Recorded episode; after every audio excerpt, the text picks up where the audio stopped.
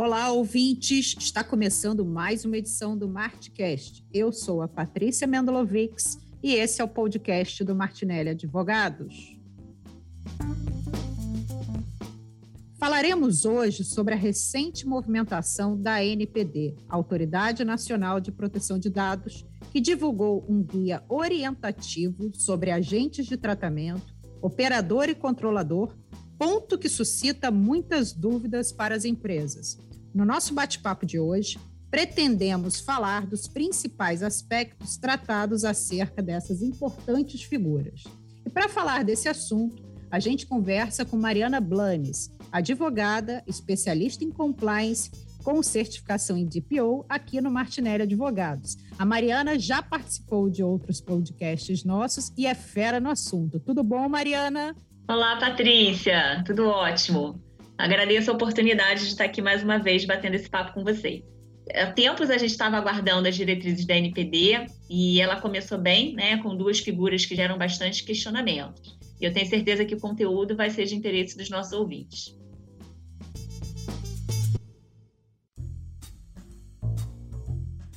Mariana, aos poucos começamos a ver a NPD ganhando mais corpo e cumprindo as suas funções, sendo uma delas é, fornecer as diretrizes para as empresas nesse momento, né? indicar aí quais comportamentos devem ser adotados, enfim. Recentemente, ela divulgou um guia orientativo super importante, né? Que pelo volume a gente vai dividir em duas fases aqui, em dois momentos a nossa conversa. Hoje, especificamente, eu queria tratar com você os pontos atrelados ao agente de tratamento. E no próximo encontro a gente fala sobre encarregado. Ok assim? Ótimo, Patrícia. Vamos dividir. Né? Realmente, acho que estava todo mundo muito ansioso para ver quais seriam as diretrizes da autoridade nacional, considerando que ainda há diversos pontos da lei pendentes de regulamentação. E a NPD começou pelos agentes de tratamento encarregado e realmente merecem duas conversas distintas diante da riqueza desses temas. Tá? É, e antes da gente com, começar aqui é, a nossa conversa, eu só queria chamar a atenção que esse guia orientativo é uma primeira versão publicada e ele está aberto a comentários e contribuições pela sociedade civil de uma forma contínua. E para isso foi criado um e-mail, que é o normatização.npd.gov.br, isso está no site da NPD. É, todo mundo pode consultar e, e ajudar a construir é, essas novas diretrizes. O guia ele vai ser atualizado né, à medida que novas regulamentações, entendimentos forem publicados, e a gente vai estar atento a esses movimentos e qualquer novidade estaremos aqui para comentar. Mariana, então vamos lá, vamos começar a nossa conversa, né? Quais pontos você destacaria aí sobre o controlador e o operador de dados que você considera assim mais importantes que a gente tem que ter atenção? Bom, de início eu destaco um conceito que ainda vejo que confunde muitas empresas. Tá? Não é considerado controlador ou operador os indivíduos subordinados. Então, o que isso quer dizer? Né? Funcionários, servidores públicos ou equipes de trabalho de uma organização, elas não são classificadas como controlador operador. Né? Muitos clientes perguntam ainda: ah, o meu departamento de RH ou de marketing ou de TI, eles são operadores de dados? A resposta é não. Tá? É, quando a empresa é, ela é classificada como controladora naquele processo, e aqui cabe um parênteses, que quando eu falo em processo, eu estou querendo dizer no sentido de um fluxo, de uma atividade, não importa quais as áreas dentro da empresa estão tratando aqueles dados. Tá? É, elas vão fazer isso também como fi na figura do controlador. Tá? Não há mudança de classificação dentro de um mesmo fluxo, porque a visão da lei é que é a pessoa jurídica ela é um agente de tratamento, e não a pessoa física que concretiza aquele tratamento na prática. Né? E no guia da NPD, é, ela traz esse conceito que o funcionário, ao executar uma determinada atividade, ele está atuando sobre o poder diretivo da empresa. E por isso ele não é caracterizado como agente de tratamento. E esse é um bom conceito para a gente guardar e não confundir mais esse ponto. Mariana, até nesse ponto especificamente, né, aproveitando aí que você colocou, eu gostaria de uma explicação para os nossos ouvintes sobre a classificação do agente de tratamento. A pessoa física ou jurídica terá sempre uma posição fixa como agente de tratamento? Isso é, será sempre controlador ou operador ou uma mesma empresa, pessoa física, poderá ser controladora em determinados momentos e operadora em outros. Explica isso para a gente um pouquinho melhor. Excelente pergunta, Patrícia. É, essa também é uma questão que gera dúvida, né? É importante lembrar que o agente de tratamento ele é definido para cada operação de tratamento do dado pessoal. O que significa dizer que a mesma organização ela pode ser controladora em determinadas situações e operadora em outras. É, a classificação do agente de tratamento ela precisa ser vista realmente naquela operação. Só para ficar um pouco mais concreto, é, vamos trazer aqui alguns exemplos. Né? A empresa ela vai ser controladora dos dados dos seus colaboradores no momento que ela está elaborando o contrato de trabalho.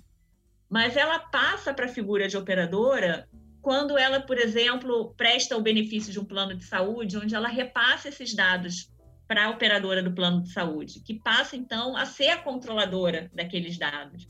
Porque a empresa ela fornece as informações que são pedidas para o plano prestar o seu serviço e a partir daí ela não tem mais controle ou ingerência por esses dados. Então, nesse caso, ela está na ponta do operador. Mas, afinal, é, Mariana, o que, que o guia diz exatamente sobre o papel do, desse controlador de dados? Né? O que, que o guia traz ali como a função desse controlador de dados? Patrícia, o guia trouxe de uma forma bem expressa essa definição do controlador. Né? Ele, ele trouxe que o controlador ele é o agente responsável por tomar as principais decisões referentes ao tratamento de dados pessoais e por definir a finalidade desse tratamento e complementou informando sobre a desnecessidade de que todas as decisões sejam tomadas pelo controlador. Isso também é um ponto que traz muitas dúvidas, né? É, basta que o controlador mantenha sobre a sua influência e controle as principais decisões. E o guia traz quais seriam essas atividades, digamos assim, essenciais, é, que é a finalidade do tratamento, a base legal que está sendo feito aquele tratamento, natureza dos dados e tempo de guarda. E aqui eu chamo a atenção que esses itens que eu mencionei, eles não são uma lista taxativa.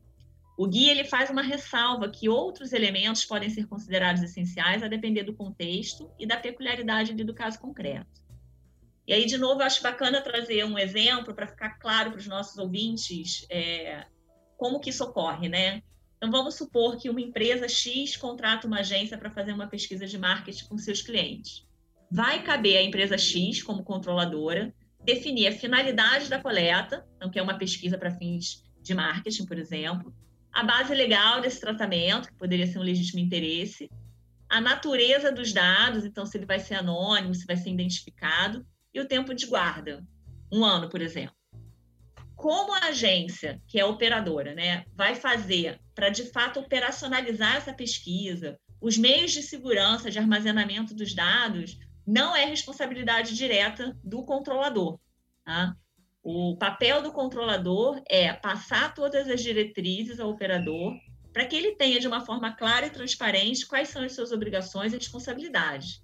Então, por exemplo, se após um ano, que foi a orientação que o controlador deu, a agência não executa o processo de deleção desses dados e ocorrer algum tipo de vazamento, ela vai ser responsabilizada por tais fatos, né? Porque ela não observou as orientações que tinham sido passadas pelo controlador. Entendido, Mariana. É, é interessante, né? Essa questão, tipo assim, das informações, o quanto o papel de cada um, né? Como impacta isso. Agora, vamos falar um pouquinho Mariana, sobre a figura do co-controlador de dados. A NPD traz alguma definição quanto a isso? Já que ela se pauta principalmente pela lei europeia, que traz essa definição, ela chega a tratar esse assunto especificamente? Ela tratou, tá? E como a gente imaginava, realmente ela se valeu aí das definições da GDPR e trouxe no guia uma definição, inclusive, da própria GDPR, que é o artigo 26 ela coloca de uma forma expressa, né, que quando dois ou mais responsáveis pelo tratamento determinam conjuntamente as finalidades e os meios desse tratamento, os dois são responsáveis conjuntos pelo tratamento, podendo a finalidade do tratamento ocorrer a partir das decisões comuns ou convergentes. Tá? Então, ela realmente se socorreu aí da orientação da GDPR, já que a nossa legislação não traz essa figura. Agora, o que são essas decisões comuns ou convergentes e qual a diferença entre elas? Mariana, explica isso aí para os nossos ouvintes. O guia trouxe também essa definição, tá? E ele, ele fala o seguinte, que nas decisões comuns, duas ou mais entidades possuem uma intenção comum sobre as finalidades e meios de tratamento, né? E tomam as decisões em conjunto. Então, o nome já até traz um pouco do, do conceito.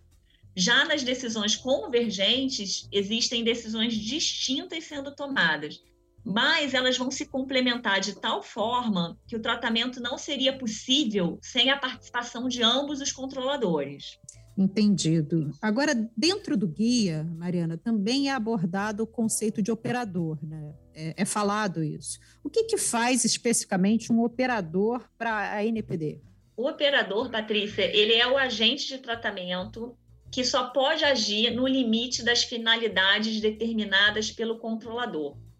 E ele tem como principais obrigações seguir as instruções do controlador, firmar contratos que estabeleçam, dentre outros assuntos, o regime de atividade e responsabilidade com o controlador e dar ciência ao controlador no caso de um, algum contrato de um suboperador.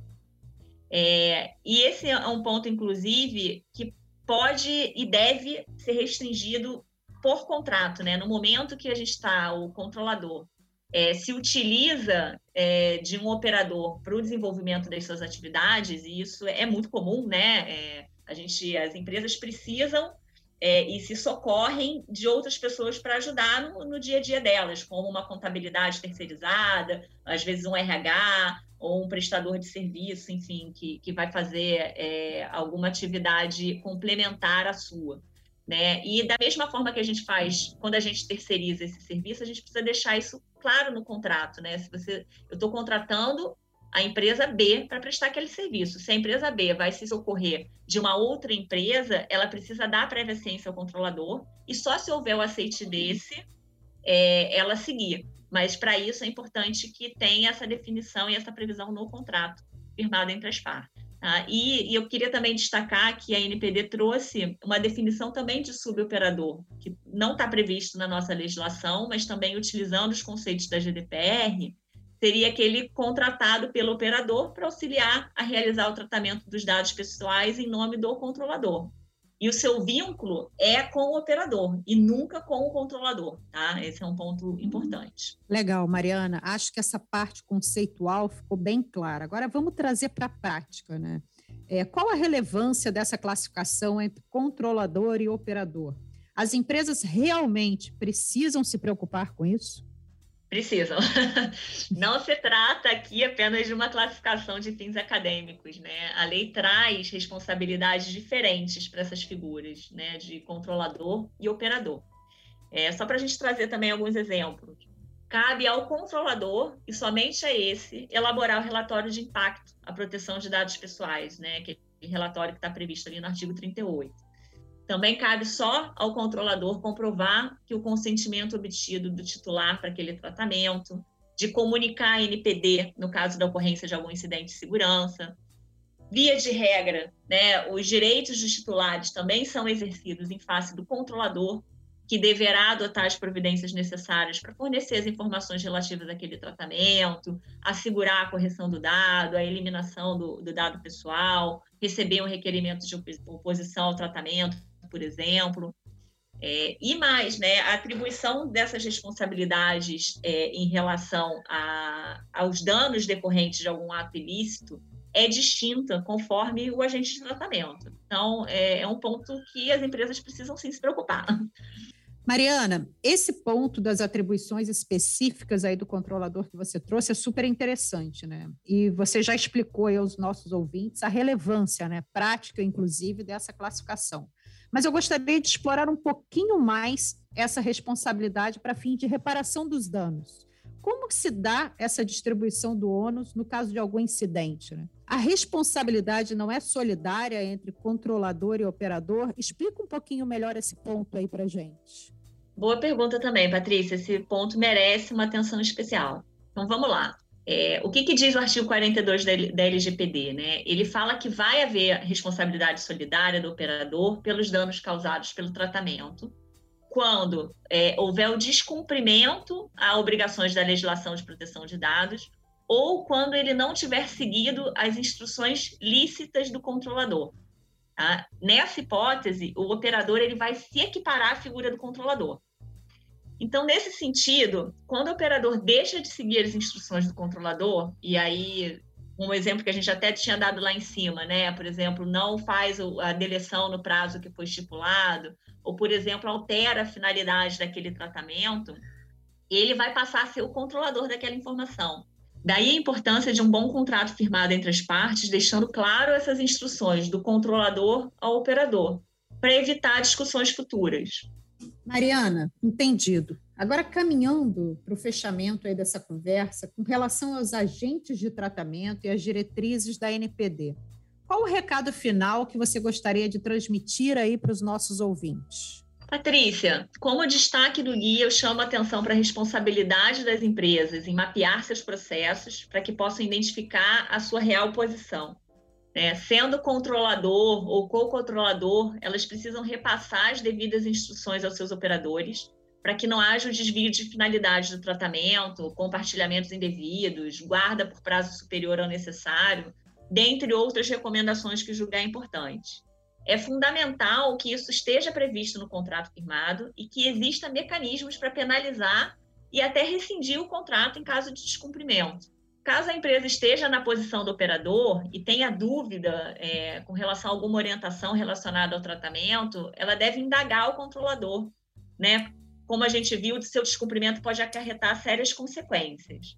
Então, é, o que eu queria deixar de mensagem é realmente a importância de um bom contrato, com regras claras a respeito das responsabilidades de cada parte, é, vai ser considerada pela NPD como uma boa prática no tratamento de dados. E isso constou tá, expressamente no guia orientativo, que destacou que as cláusulas contratuais impõem limites à atuação do operador, fixam parâmetros objetivos para alocação de responsabilidades entre as partes e reduzem os riscos e as incertezas decorrentes da operação. Bom, essa orientação vale para qualquer relação contratual, né? Regras claras, transparentes, com a definição dos papéis, os escopos, prazos, é, certamente vão evitar aí um, um futuro passivo processual. Então, era essa mensagem que eu queria deixar aqui para os nossos ouvintes. Com certeza isso, né, Mariana? Muito bem colocado para você. É óbvio que agora a pauta é LGPD, né, e os agentes aí de tratamento de dados, mas esse aspecto que você colocou, né, vale para qualquer relação contratual, né? Relações claras, regras claras, transparentes, e com a definição de papéis, escopo, tudo isso muito bem delimitado, a questão dos prazos, para que não haja nenhum ruído e nenhuma discussão futura, né? Acho que a gente chegou para a nossa primeira parte da conversa a um bom panorama Tá? Obrigado, Mariana. Acredito que foi muito proveitoso.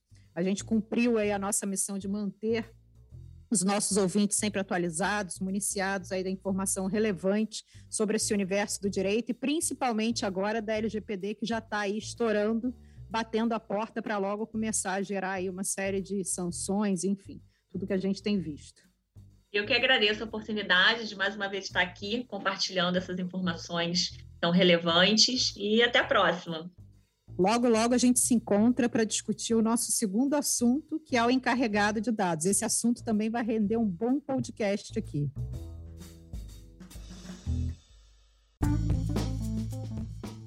Essa edição do Martcast está chegando ao fim. Esse conteúdo vai estar disponível nas principais plataformas de podcast. Então, não pense duas vezes antes de compartilhar esse programa com outras pessoas que tenham interesse no tema. Acompanhe as redes sociais do Martinelli Advogados, pois em breve estaremos lançando mais uma edição do nosso Martcast. Tchau!